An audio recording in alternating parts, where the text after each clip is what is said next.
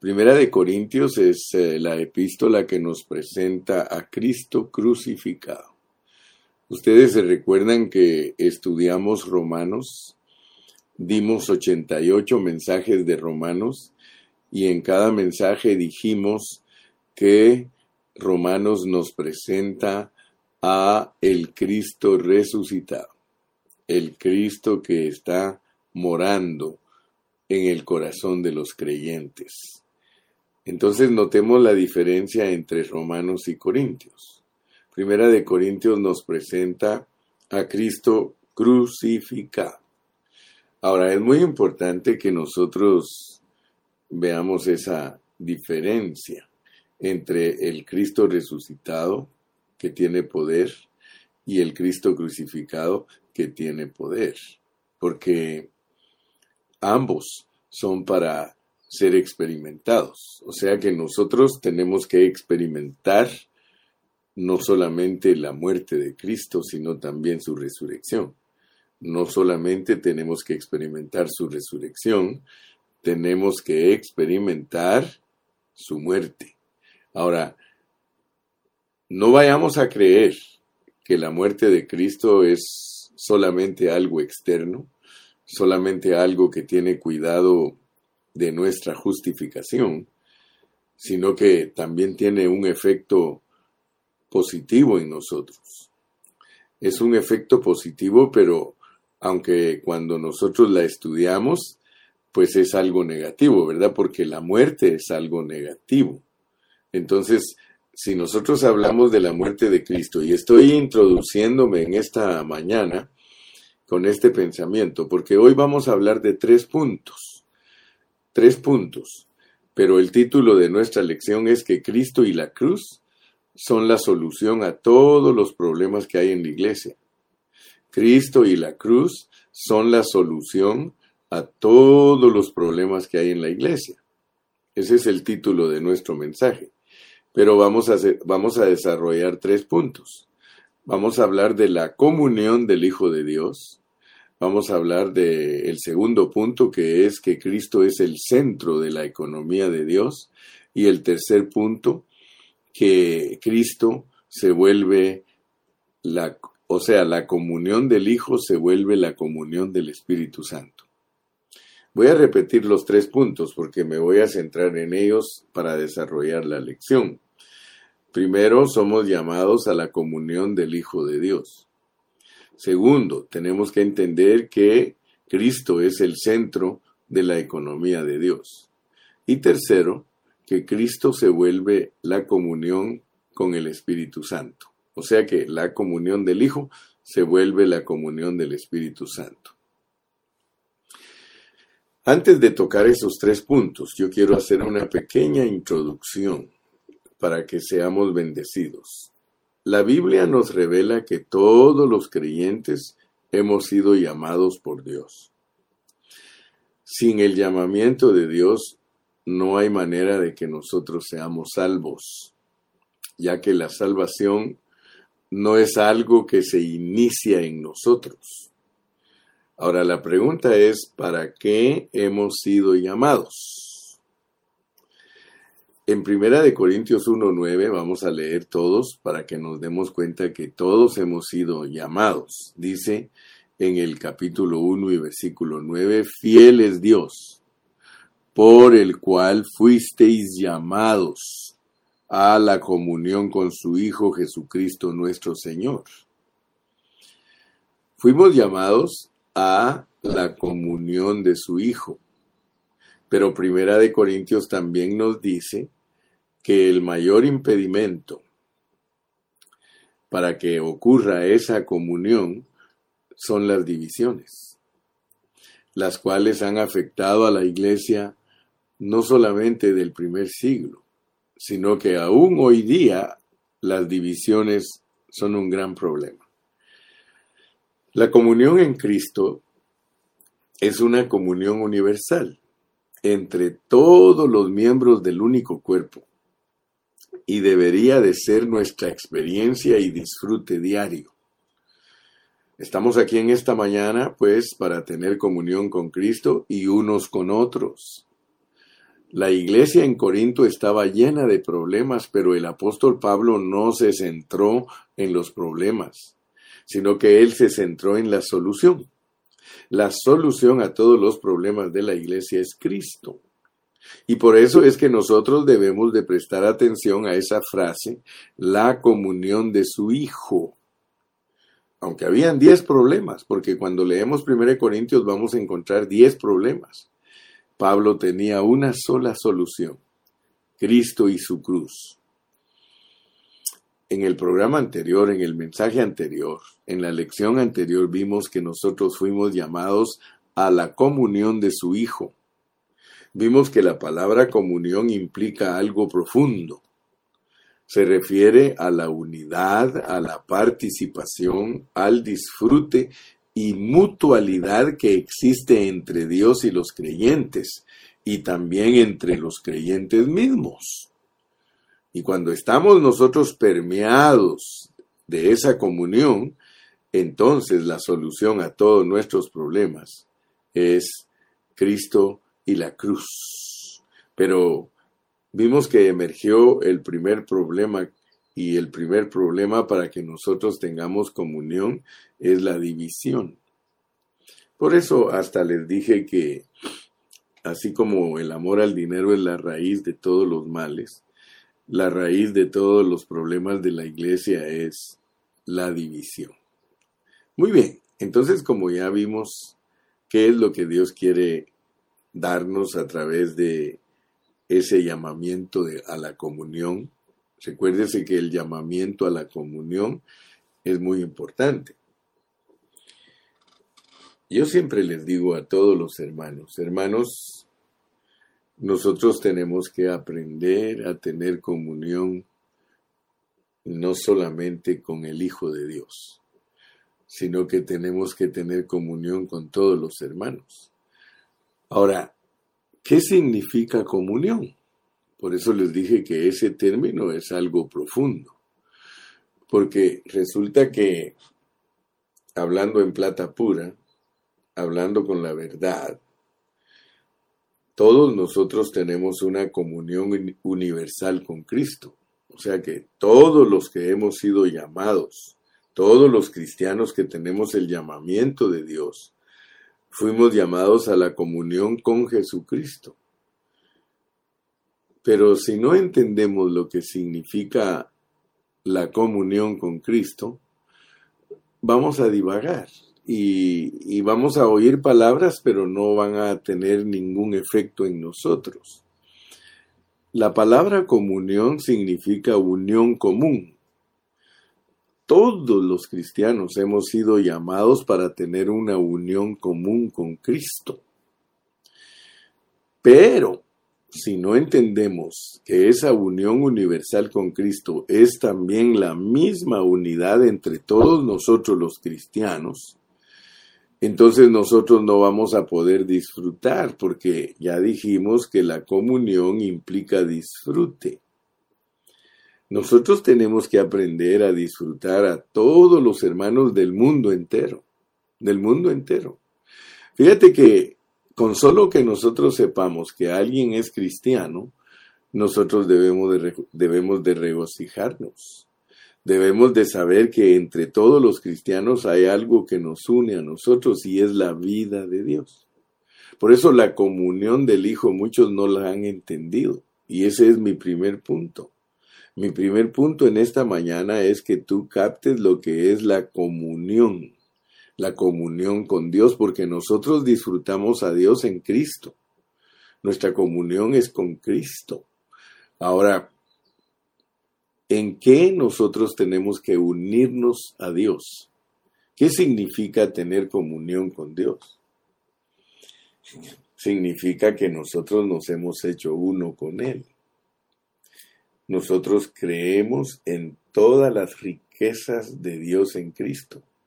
Entonces todas las riquezas de Dios en Cristo son de nosotros. Si nosotros nos unimos a Cristo es para disfrutarlo. Quiero que nunca se te olvide. La comunión con el Hijo es disfrutar de toda su riqueza. Y el apóstol Pablo aquí nos está diciendo que nosotros tenemos que tener una unión común con todos los hermanos y con Cristo, porque es lo que impide, lo que impide que nosotros verdaderamente seamos uno. Nuestra carnalidad, nuestra alma divisiva. Nosotros tenemos una naturaleza divisiva y por eso es que nosotros no podemos disfrutar ni a Cristo ni a los hermanos. Ahora, ¿por qué nosotros no disfrutamos a Cristo en todas sus riquezas? Porque disfrutar a Cristo en todas sus riquezas es disfrutar a los hermanos en todas las riquezas de Cristo. Nosotros hablamos y muchas cosas las decimos del diente al labio. Nosotros decimos que amamos a los hermanos, nosotros decimos que somos uno con los hermanos. Yo he oído aún cuando decimos, porque yo lo he dicho, hermano, me hago uno contigo, me hago uno contigo. Y cuando yo estudié Levítico eh, respecto a las ofrendas, en las ofrendas había que poner eh, las manos sobre la cabecita del animalito, diciendo, me hago uno contigo. O sea que hacerse uno con Cristo, hermano, es no solamente disfrutar todas las riquezas de Cristo, sino sufrir también las penalidades de Cristo. La Biblia no nos engaña. La Biblia dice que si sufrimos con Él, también reinaremos con Él. Entonces yo quiero que vean el llamado, porque nuestro llamado es a la comunión nosotros somos llamados para entrar en una comunión.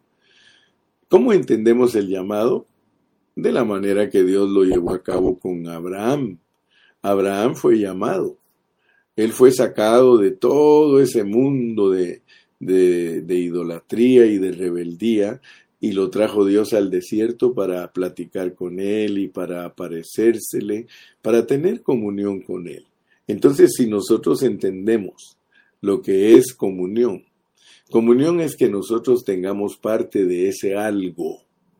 El Dios triuno tiene una corporificación, o sea que el Dios triuno tiene un cuerpo, el cuerpo de Cristo. Y esa corporificación es a la que Dios nos ha llamado. Dios nos ha llamado para que formemos parte de esa corporificación el Dios Padre, el Dios Hijo y el Espíritu Santo. Solo imagínese a la comunión que nosotros hemos sido llamados. Imaginemos que todos entendiéramos esta comunión, hermano. Oh, eso sería maravilloso. ¿Cómo actuaríamos nosotros si realmente entendemos que nosotros somos la corporificación del Dios Triuno en Cristo Jesús?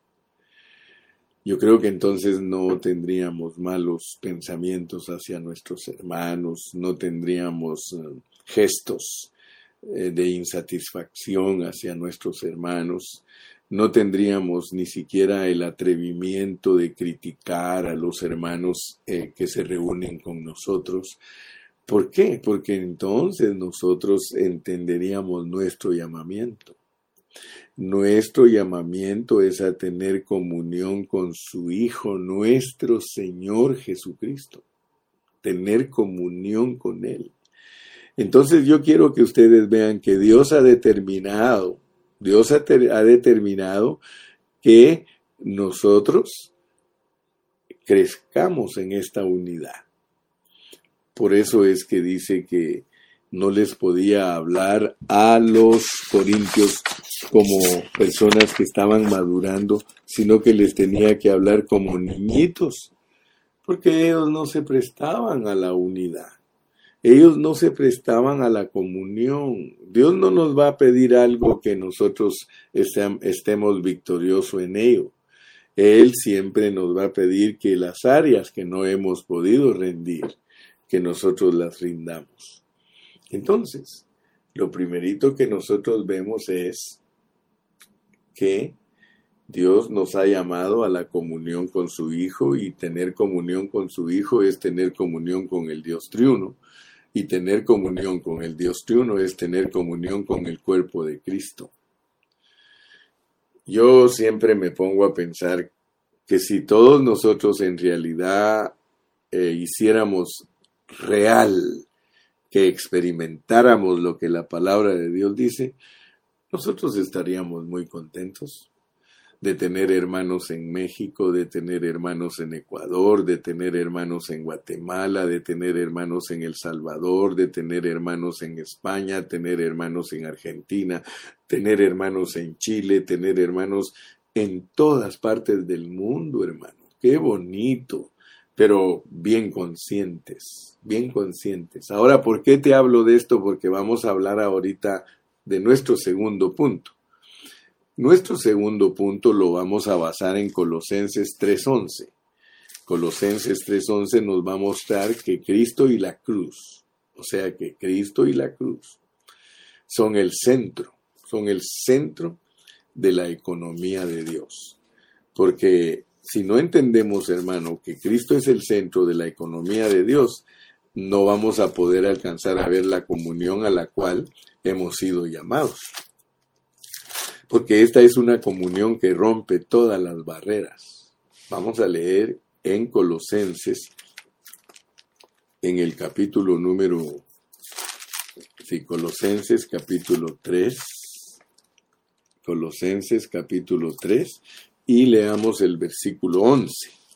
Dice, donde no hay griego ni judío, circuncisión ni incircuncisión, bárbaro ni escita, siervo ni libre, sino que Cristo es el todo y en todos. Fíjense pues. Yo les dije a ustedes que nuestro primer punto es entender nuestro llamamiento a la comunión, pero en Cristo Jesús. A la comunión en Cristo Jesús. La comunión en Cristo Jesús está bajo el contexto de la división. O sea que Dios está consciente que nosotros tenemos un problema y es el problema de que no nos queremos unir con nadie. Ahora, cuando yo les digo a ustedes que es maravilloso tener hermanos en Guatemala, en México, en El Salvador, en Costa Rica, en Nicaragua, en Panamá, que es maravilloso, no estamos defendiendo una nacionalidad terrenal, porque entonces contradiríamos el mensaje. Yo les estoy diciendo que Cristo es el centro de la economía de Dios porque todo lo de nosotros es Cristo. Dice, donde no hay griego ni judío. O sea que ya hablamos de que Dios quiere tratar con nosotros respecto a nuestra nacionalidad. En, en Cristo. En Cristo no hay guatemalteco, en Cristo no hay mexicano, en Cristo no hay griego, en Cristo no hay judío. Nosotros tenemos que entender entonces lo que es la centralidad de, la economía de Dios. La centralidad de la economía de Dios es que Cristo es el todo. Cristo es el todo y en todos. Cristo es el todo y en todos debemos de alcanzar a ver, hermanos, que en esta comunión a la cual nosotros hemos sido llamados, no tenemos nacionalidad. Hermanos, la nacionalidad nos divide. Yo soy mexicano, yo soy guatemalteco, yo soy salvadoreño. Eso no nos ayuda a nosotros en nada. Por eso yo quisiera en esta mañana que alcancemos a ver la claridad con que nos habla Colosenses 3.11, porque este es uno de los versículos más maravillosos de la Biblia y se destaca en una manera tan especial porque nos habla del nuevo hombre, el nuevo hombre. Cuando, cuando estuvimos colosenseando, nosotros hablamos de lo que es el nuevo hombre. El nuevo hombre no tiene nacionalidad. Y ese nuevo hombre es Cristo como el centro, como el centro, como el centro de la economía de Dios.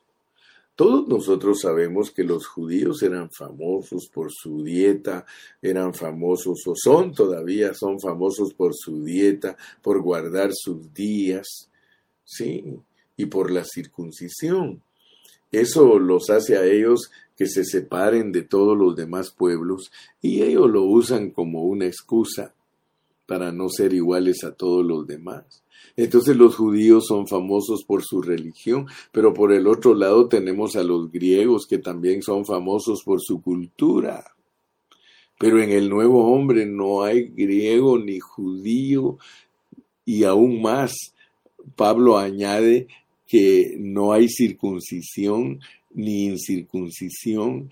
Entonces eso nos indica que en el nuevo hombre no hay lugar para la nacionalidad.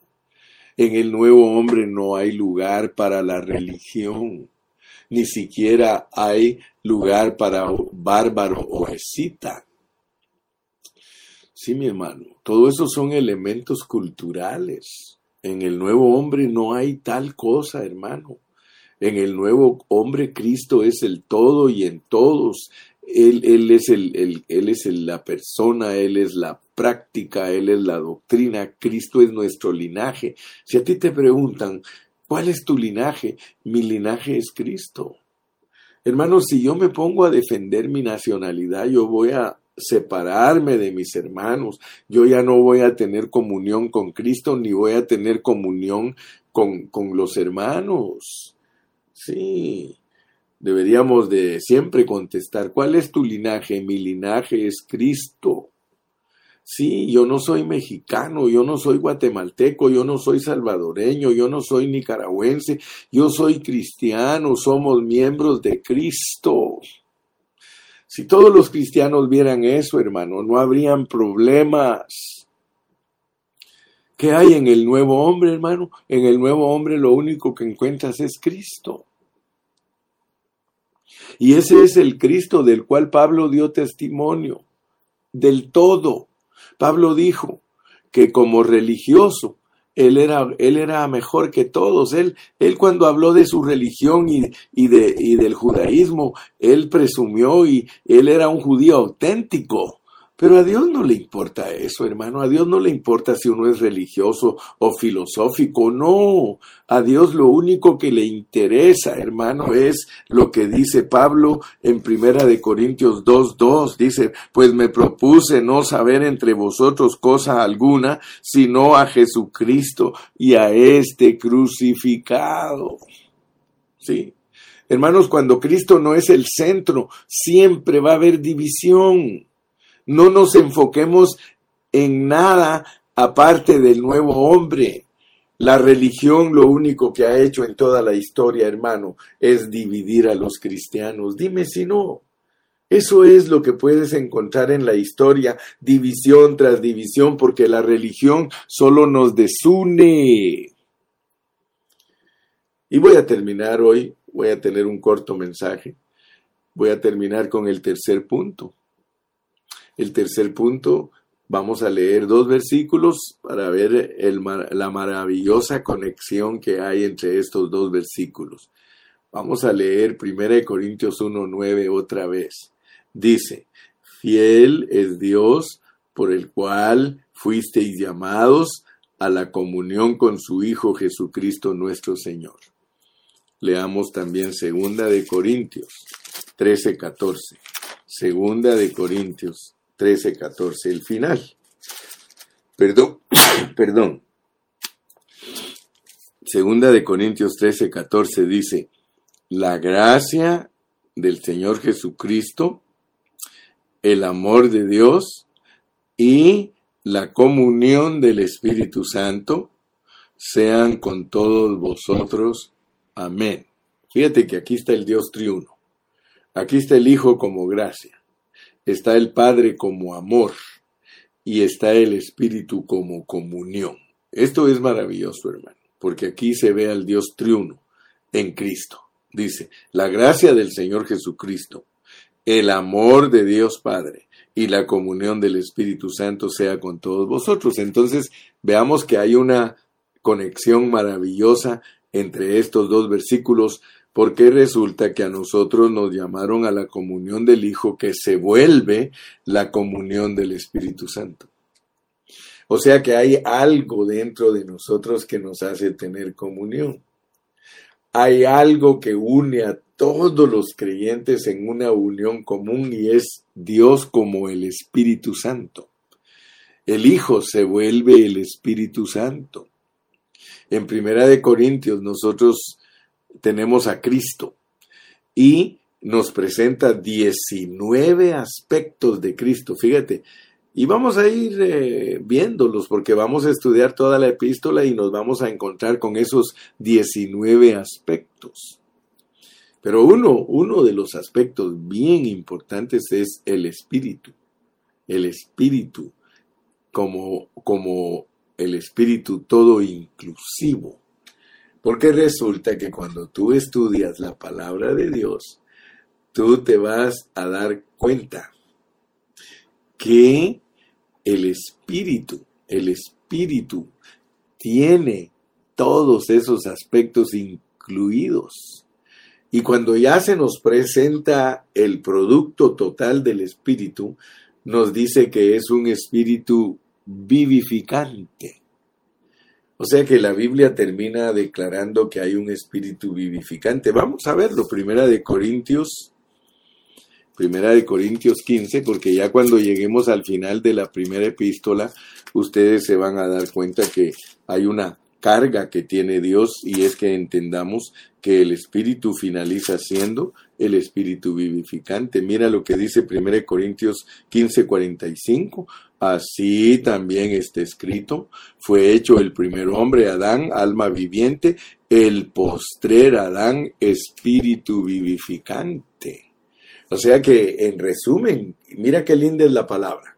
En resumen, Dios resulta siendo el espíritu vivificante en la persona de Cristo. Fíjate que si el espíritu no fuera el espíritu vivificante, ¿cómo podría ser mi poder? ¿Cómo podría ser para mí mi justicia? ¿Cómo podría ser para mí mi santificación? ¿Cómo podría ser para mí mi redención? ¿Cómo podría ser el, el Espíritu eh, para mí mi, mi conformación? No hay ninguna manera de que Él pueda ser para mí todo si Él no fuera el Espíritu vivificante. Él no puede ser mi alimento, Él no puede ser mi roca, Él no puede ser el poster Adán si Él no fuera el espíritu vivificante. Entonces, amados hermanos, esta preciosa comunión no solo se le llama la comunión del Hijo, se llama la comunión del Espíritu. Aleluya. Mira qué lindo es esto. Mira qué lindo, porque los tres puntos importantes de los cuales estamos hablando hoy que a nosotros Dios nos ha llamado para tener comunión con su Hijo. Aleluya. ¿Sí o no? Hemos sido llamados para tener comunión con su Hijo. Y esa comunión también debemos de entenderla que es a través de un todo, a través de un todo. Y ese todo es el centro. A Dios no le interesa que tengas comunión en ninguna otra cosa. A Dios la comunión que le gusta que tú tengas es la comunión que es en Cristo Jesús. Aleluya. ¿Por qué? Porque el, Señor Jesús es el Espíritu vivificante.